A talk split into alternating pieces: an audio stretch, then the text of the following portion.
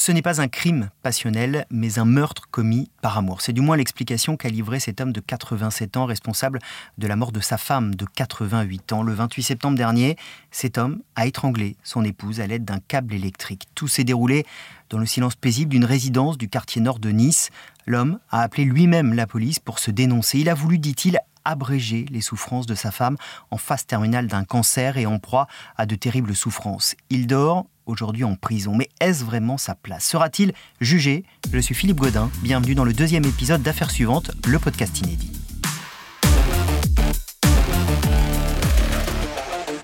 Bonjour Justine Chevalier. Bonjour. Vous êtes journaliste police-justice à bfmtv.com. Nous allons revenir avec vous évidemment sur les faits dans un instant sur cette affaire terrible. Bonjour Aline Chenet de Beaupré. Bonjour. Vous êtes euh, professeur en droit privé à l'Université d'Orléans. Avec vous, on va essayer de, de comprendre d'abord ce qui va se passer pour cet homme et puis comment la justice travaille évidemment sur ce type de dossier. Mais d'abord Justine, revenons sur cette affaire qui s'est donc déroulée la semaine dernière, c'était à Nice. Il est environ 3h15 dans la nuit du mercredi 27 au jeudi 28 septembre quand des policiers reçoivent l'appel d'un vieil homme. Il leur indique que sa femme ne respire plus. Des secours sont immédiatement envoyés dans cet appartement situé au quatrième étage d'un immeuble de l'avenue du Ray à Nice.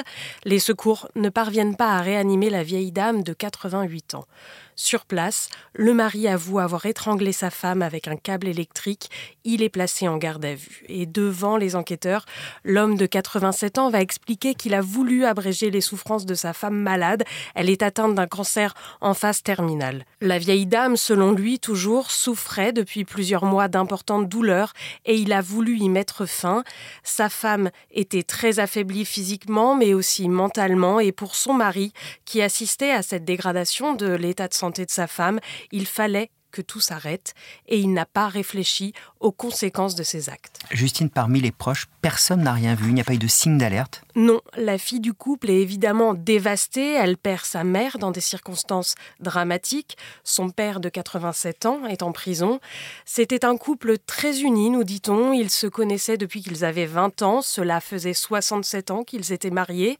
Lui était un pur niçois et il s'était installé dans cette vaste résidence avenue du Ray depuis de nombreuses années. Dans l'entourage aussi, c'est la Les habitants de cette résidence savaient que cette femme était gravement malade. Depuis plusieurs mois, elle sortait de moins en moins de l'appartement, elle avait beaucoup maigri. Son mari, lui, était encore très en forme pour son âge, il faisait encore du sport. On le décrit aussi comme un homme qui n'avait rien de violent.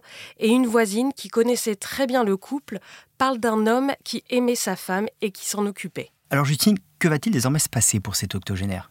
Après sa garde à vue, l'homme de 87 ans a été mis en examen et placé en détention provisoire. Son état de santé, malgré son âge, a été jugé compatible avec une incarcération.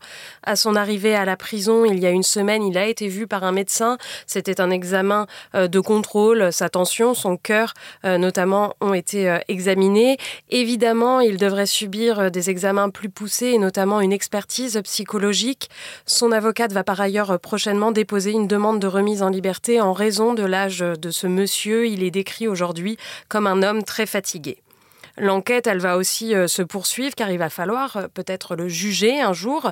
Elle va se dérouler sous l'autorité d'une juge d'instruction car ce sont euh, des dossiers complexes. Il y a de nombreuses questions qui se posent. Cette dame était-elle en fin de vie? Son état était-il incurable? A-t-elle exprimé sa volonté de mourir auprès de son mari, auprès d'un proche? Évidemment, ça ne justifie pas le geste de cet homme qui est particulièrement violent, mais ça permet de comprendre le contexte dans lequel il est passé à l'acte et ça peut influer au final sur l'infraction qui sera retenue s'il est jugé un jour. Oui, parce qu'il y a déjà eu des affaires similaires qui ont été traitées. Oui, il y a euh, quelques cas qui sont déjà passés devant les tribunaux. En 2006, la Cour d'assises du Maine-et-Loire a relaxé un homme qui avait tué trois ans plus tôt sa femme atteinte d'un cancer et qui agonisait. Elle avait exprimé sa volonté de mourir auprès de son mari, mais aussi auprès de sa sœur. Cet homme, euh, à l'audience, avait parlé d'un acte d'amour et de compassion. Il y a aussi des cas d'aide au suicide qui ont été euh, jugés. Dernièrement, un vétérinaire d'Angers a été jugé pour avoir fourni une ordonnance à un ami atteint de la maladie de Charcot afin qu'il se procure des médicaments létaux. Et ce qui est intéressant dans ce cas, c'est que l'enquête avait été ouverte pour assassinat et qu'il a finalement été jugé pour faux. Il a été euh, relaxé en première instance, il a été rejugé en appel. La décision, elle doit être rendue le 30 novembre. Dans certains cas, il y a eu euh, des condamnations. En 2016, un homme a été euh, condamné à 5 ans de prison ferme pour avoir tué euh, sa mère de 85 ans qui était très malade. Là, la justice avait estimé que cet homme avait voulu se libérer d'un fardeau. Dans ce type d'affaires, chaque dossier est singulier. Ce sont des hommes et des femmes qui tuent pour, disent-ils, mettre fin au calvaire de leurs proches, mais ils ne peuvent pas échapper à la justice. Et en 2011, le ministère de la Justice a fait passer une circulaire auprès des parquets pour appeler au, euh, écrit-il, discernement et au tact dans ces affaires particulièrement délicates. Merci Justine. Aline Chenet de Beaupré, vous êtes, euh, je le rappelle, professeur en droit privé à l'Université d'Orléans. Vous travaillez sur le droit et la bioéthique. C'est évidemment deux domaines qui se mélangent dans cette affaire. Euh, d'abord, une question très simple. Est-ce que ce meurtre, c'est un meurtre comme les autres? Alors, vous déjà, vous qualifiez en employant le mot meurtre, euh, vous employez une qualification pénale. Alors, on, voit une personne qui est morte. Une personne qui est morte, en fait, en droit pénal, il peut y avoir plusieurs qualifications. On va commencer par l'homicide. Quelqu'un tue quelqu'un, quelqu'un est à l'origine de la mort de quelqu'un, homicide. Ensuite, je vais vouloir tuer quelqu'un. Je commet à ce moment-là un meurtre, c'est délibéré, ou, dernière qualification possible, c'est l'assassinat, j'ai prémédité mon meurtre, je voulais tuer et je m'y suis préparé à l'avance. Donc en employant le terme meurtre, d'ores et déjà, on se place sur un plan de qualification pénale. Juridiquement, on va avoir beaucoup d'hésitation entre ces différentes qualifications et ce sera tout le travail de la justice. C'est très intéressant parce qu'effectivement, le mot à choisir euh, est plein de sens. Quel mot faudrait-il employer? Pour l'instant, je pense qu'on peut euh, au minimum travailler sur la qualification d'homicide, c'est la plus neutre, et encore, on est bien d'accord, je ne me prononce en aucune façon sur cette affaire dont on ne connaît pas les, les éléments autres que ce que les médias ont pu en rapporter. Donc, au minimum, un homicide. Euh, le mari euh, semble avoir accompli les faits délibérément, ce qui nous placerait à ce moment-là dans la catégorie juste au-dessus de l'homicide, le meurtre. J'ai voulu délibérément euh, provoquer la mort d'autrui. Quant à savoir si c'est un assassinat, la qualification pourrait également être envisagée si ce mari avait prémédité depuis quelques jours son geste et avait décidé de passer à l'acte quelque temps plus tard. À ce stade, effectivement, on a des aveux, on a un homme qui appelle la police pour signaler ce qu'il a fait. Euh, comment la justice va regarder cette affaire? Est-ce qu'on la regarde avec un œil particulier? Est-ce qu'elle est capable à ce moment-là de regarder le contexte, de regarder les circonstances et de juger cet homme de manière différente? Alors bien évidemment, on va regarder le contexte dans lequel une telle affaire s'est déroulée. Mais il faut faire aussi un petit peu attention parce que trop facilement le grand public euh, donnera la réponse avant de s'être posé la question en disant c'est par amour qu'il l'a tué, il n'est pas coupable. Donc ça c'est une lecture un peu caricaturale que certains pourraient vouloir euh, engager, mais en réalité on va euh, prendre en compte le contexte dans lequel ça s'est passé, mais avec une lecture qui sera primo juridique et ensuite en prise en compte du contexte. Je m'explique. La façon dont cet homme a euh, provoqué la mort de son épouse va être un, élément extrêmement important à considérer. Mais nous, à notre niveau, nous n'avons pas tous les éléments. Ce que l'on peut d'ores et déjà signaler de ce que vous avez rapporté des faits, c'est que il a euh, signalé euh, je ne supportais plus les souffrances de ma femme. Alors ça, c'est quelque chose que juridiquement, on va entendre aussi. On va distinguer une demande qui serait exprimée par l'épouse de quelque chose qui ressort de l'initiative personnelle du mari. Le mari ne supporte plus les souffrances de sa femme. Est-ce pour autant que sa femme aurait demandé à ce qu'il la tue? Il ne le semble pas en l'espèce. Et ça, c'est un point qui va être important. Malgré tout, on voit que cet homme semble véritablement avoir aimé sa femme, avoir accompli un geste qu'il semble un peu regretter. Tout cela va être euh, étudié, bien sûr, euh, par la justice. Et ensuite, on a l'interrogation, qu'est-ce que l'on doit prononcer comme peine, comme sanction pour euh, cet homme qui, en tout état de cause, a ôté la vie d'un autre citoyen. Et là, ce n'est pas euh, quelque chose que la société peut accepter. Les nuances que vous apportez sont évidemment précieuses. Est-ce que cet homme ne supportait plus les souffrances de sa femme? Est-ce que sa femme lui a demandé de mettre fin à ses souffrances? C'est évidemment le, débat de la fin de vie. Euh, c'est un débat politique, on, en reparlera. Il y a des projets en cours. Est-ce que ces dernières années, le droit a évolué sur cette question de fin de vie? Oui et non. Le droit n'a pas évolué d'un point de vue pénal pour dire on va accepter l'euthanasie ou le suicide assisté ou l'assistance au suicide. Le droit, en revanche, a eu des étapes importantes, si je veux évoquer ici notamment la loi Claes-Leonetti de 2016. Mais cette loi, elle, n'a pas euh, eu d'impact sur l'euthanasie, n'accueille pas euh, l'euthanasie en France, ni même le suicide assisté. Elle a, dans ses diverses dispositions, seulement euh, envisager la sédation profonde et continue maintenue jusqu'au décès, qui est un, point un peu particulier pour une personne qui va mourir. Mais donc, dans l'affaire euh, sur laquelle on travaille euh, depuis le début de cet enregistrement, ce n'est pas une logique de personne qui est mourante à court terme. Donc là, on n'a pas de droit correspondant à cette situation vous évoquez plusieurs termes, et là aussi les mots sont extrêmement importants, l'euthanasie, le suicide assisté, la sédation profonde. Euh, quelle est la différence entre tous ces termes et vers quoi se dirige-t-on aujourd'hui dans les réflexions que l'on a sur ce que l'on pourrait mettre en place en France?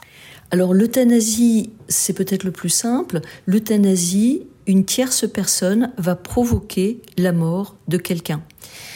Ça, euh, on voit un soignant, un membre de la famille, un proche, qui va tuer, je vais garder ce terme parce que je n'aime pas beaucoup donner la mort, ce n'est pas très joli, ou qui va provoquer la mort euh, de quelqu'un, ça c'est l'euthanasie. La particularité de l'euthanasie, c'est le contexte. Normalement, quand cette personne va provoquer la mort de la personne souffrante, c'est à la demande, normalement, de euh, la personne personne que j'ai qualifiée de souffrante, mais euh, elle n'est pas toujours vraiment dans une souffrance physique. Donc un tiers provoque la mort de quelqu'un qui en aurait besoin mais vous voyez, je suis floue et je suis déjà embêtée par ces termes. Le suicide assisté, je suis euh, souffrante et je ne peux pas me suicider moi-même et je vais demander une aide technique, je vais demander qu'on installe euh, tout un protocole ou un process pour que je puisse moi-même le déclencher et moi-même m'administrer la mort. L'assistance au suicide est une dernière option. C'est euh, une des pistes qui est envisagée. Que je sois en train de souffrir, que j'aille voir un médecin qui, au regard de mon état, me délivrerait une ordonnance qui me permettrait moi-même d'aller chercher des produits que je chercherai ensuite à m'administrer pour mourir. Il y a un mot également, celui d'aide active à mourir. C'est un mot qui a été employé par la Convention citoyenne sur la fin de vie. Elle s'est prononcée au printemps dernier pour l'instauration de cette aide active à, mourir. Un texte législatif a été annoncé par l'exécutif pour les mois à venir. Qu'est-ce qui va être essentiel euh, dans le texte à venir? Quelle est pour vous euh, la chose fondamentale sur laquelle il va falloir réfléchir dans ce texte? Alors, deux questions euh, dans votre question. L'aide active à mourir regroupe, euh, c'est un terme global dans lequel on va insérer les trois options envisageables, euthanasie, suicide assisté, assistance au suicide. Dans le projet dont on n'a pas effectivement les, les éléments, on ne sait pas trop vers quoi il partirait, on va réfléchir sur ces trois possibilités qui existent parfois à l'étranger, mais dans peu de pays, euthanasie, suicide assisté ou assistance au suicide. Et la grande difficulté que je soulignerai pour ma part, c'est les limites que l'on peut poser. J'entends par là que quand on envisage l'euthanasie, vous avez vu tout à l'heure, j'ai eu beaucoup de mal à déterminer exactement ce que pouvait être une euthanasie. Euh, on a toujours des difficultés juridiques pour cerner une question. Et la difficulté, c'est euh, quelle limite vais-je poser moi le droit et euh, quand est-ce que je dépasse cette limite et est-ce que je peux accepter quelqu'un qui ne rentrerait pas dans le cadre que j'ai initialement posé et qui solliciterait le bénéfice de l'euthanasie que j'aurais envisagée? Alors une personne demande, mais elle ne rentre pas complètement dans le cadre, donc j'accepte cette personne. Ensuite, je m'aperçois qu'une autre personne dit oui, mais moi je ne suis pas exactement euh, dans ce cadre, est-ce que je peux?